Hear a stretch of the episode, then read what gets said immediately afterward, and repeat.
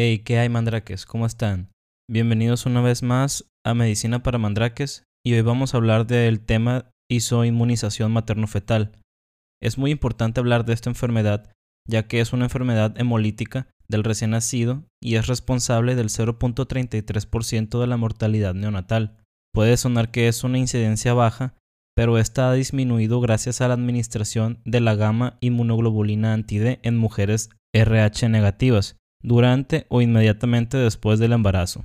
Este es un trastorno inmunológico que ocurre cuando la sangre RH negativa de una gestante entra en contacto con la sangre RH positiva del producto, provocando una destrucción acelerada de los eritrocitos fetales por anticuerpos maternos. Una vez que se producen anticuerpos IgG por parte de la madre, estos anticuerpos son capaces de cruzar la placenta a la circulación fetal, donde se forman complejos antígeno-anticuerpo para finalmente ocasionar una anemia hemolítica. Esta enfermedad rara vez se da en el primer embarazo, pues generalmente la inmunización se efectúa poco antes del parto y no se da tiempo de que se formen los anticuerpos para poder cruzar la placenta.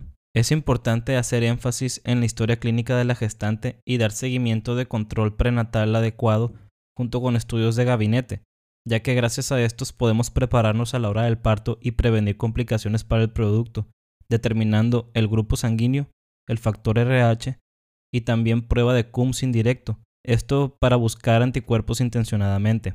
Como ya lo mencioné, la formación de anticuerpos por parte de una madre RH negativo se da cuando la sangre entra en contacto con el RH positivo del producto. Entonces, se debe interrogar a la paciente sobre transfusiones de sangre incompatibles en cualquier momento antes o durante el embarazo.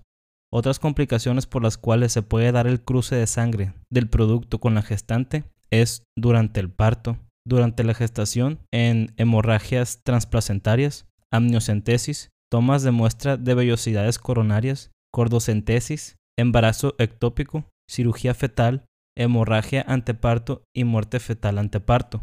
La aplicación de inmunoglobulina anti-D ha reducido la mortalidad del recién nacido por enfermedad hemolítica. Antes era de aproximadamente 46 muertes por cada 100.000 nacimientos y esta ha pasado de 1 a 6 por cada 100.000 nacimientos. La aplicación de la vacuna a una mujer RH negativo es en la semana 28 a 34 de gestación del primer embarazo y esta reduce el riesgo de la isoinmunización a solo un 0.2%. La dosis profiláctica es de 100 microgramos. Las candidatas a la profilaxis son todas las gestantes RH negativa a las 28 semanas si el padre es RH positivo y el test de CUMS indirecto sigue siendo negativo. También se aplica dentro de las 72 horas siguientes al parto de un recién nacido RH positivo o tras la expulsión de un feto muerto del cual no se conoce su RH. Las manifestaciones clínicas de un recién nacido pueden presentarse desde una hemólisis leve hasta una hemólisis grave. La hemólisis leve se detecta solo por pruebas de laboratorio. En una presentación grave, el producto presenta hiperplasia compensadora del tejido eritropoyético, hepatomegalia y esplenomegalia. También puede presentar una descompensación cardíaca y un colapso circulatorio. La ictericia en casos leves puede no presentarse, ya que la placenta es capaz de eliminar el exceso de bilirrubina no conjugada. En casos graves de ictericia puede ser evidente desde el primer día, aumentando el riesgo de encefalopatía, kernicterus y acidosis. Durante la etapa fetal, los signos que se pueden encontrar son como consecuencia de volumen excesivo de líquido en piel, pleura, pericardio y peritoneo. La forma más grave de isoinmunización por factor RH es hidrops fetalis, que puede producir muerte del feto inútero o poco tiempo después del nacimiento. Cuando tenemos un producto nacido de una madre RH negativa, se le debe realizar grupo sanguíneo, RH, hematocrito, hemoglobina, bilirrubina sérica, un frotis de sangre y un CUMS directo en una muestra de un cordón umbilical. El CUMS directo positivo nos da el diagnóstico de una anemia hemolítica. También se encuentra la bilirrubina elevada, un hematocrito bajo y una cuenta de reticulocitos elevada. Aproximadamente el 30% de los neonatos con enfermedad hemolítica por isoinmunización necesitan tratamiento con el fin de prevenir la muerte fetal. evitar la neurotoxicidad por hiperbilirrubinemia. Si se requiere estabilización respiratoria o hemodinámica, se les da soporte a los bebés y el tratamiento es la fototerapia. Básicamente, esta convierte la bilirrubina en un compuesto soluble en agua llamado lumirrubina y de esta manera el neonato es capaz de excretarla en la orina o en la bilis sin necesidad de conjugarse en el hígado.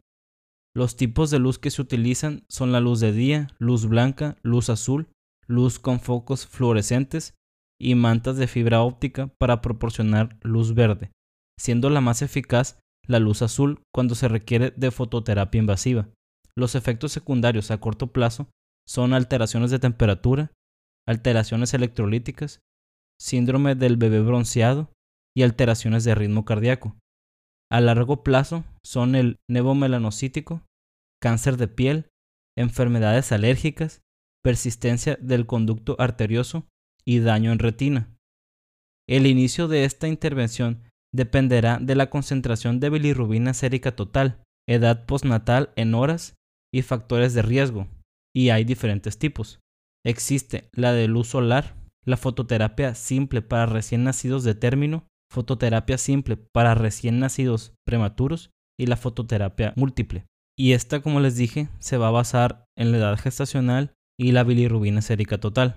La respuesta a la fototerapia se refleja las primeras 2 a 6 horas, por lo cual se debe medir la bilirrubina sérica total cada 4 a 6 horas. Si ésta se encuentra estable, se repite cada 12 horas. La inmunoglobulina intravenosa es otro tratamiento para la enfermedad hemolítica del recién nacido y esta consiste aplicar inmunoglobulina G extraída del plasma de mil donadores. La dosis que se usa es de 50 miligramos por kilogramo en infusión durante 4 horas, siempre junto con la fototerapia.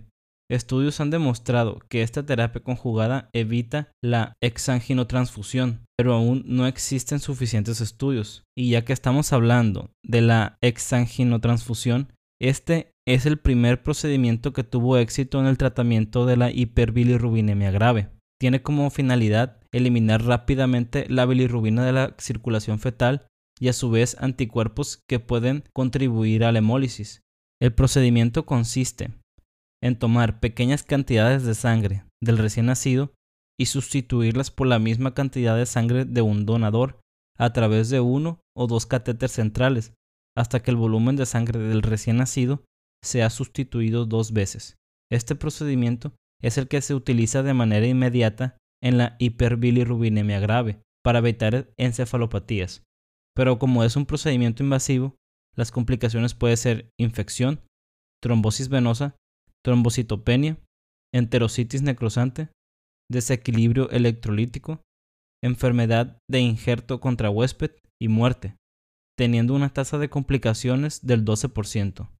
Esta se inicia cuando el recién nacido presenta una bilirrubina total mayor de 5.8 y también se utiliza cuando la bilirrubina va aumentando a pesar del tratamiento de la fototerapia. Y para terminar vamos a hacer un pequeño ejercicio. Todo recién nacido que presente ictericia temprana de rápida evolución, más alteraciones neurológicas, se debe realizar una historia clínica completa con especial énfasis en el sistema nervioso central e investigar antecedentes maternos. Si la madre es RH positiva, se busca un diagnóstico diferencial. Si la madre es RH negativa, entonces al bebé se le determina grupo sanguíneo, RH hematocrito hemoglobina, bilirrubina sérica, un frotis de sangre y un CUMS directo. Si el RH es positivo y el CUMS directo es positivo, se busca la bilirrubina elevada, un hematocrito bajo y reticulocitos elevados. Si estos están presentes, se debe evaluar por edad gestacional, horas de vida y cifras de bilirrubina sérica. El tratamiento va a ser fototerapia o anginotransfusión. Como les mencioné, mayor de 5.8 en el recién nacido, el tratamiento debe ser exanginotransfusión. Si es menor a 5.8, entonces se inicia fototerapia.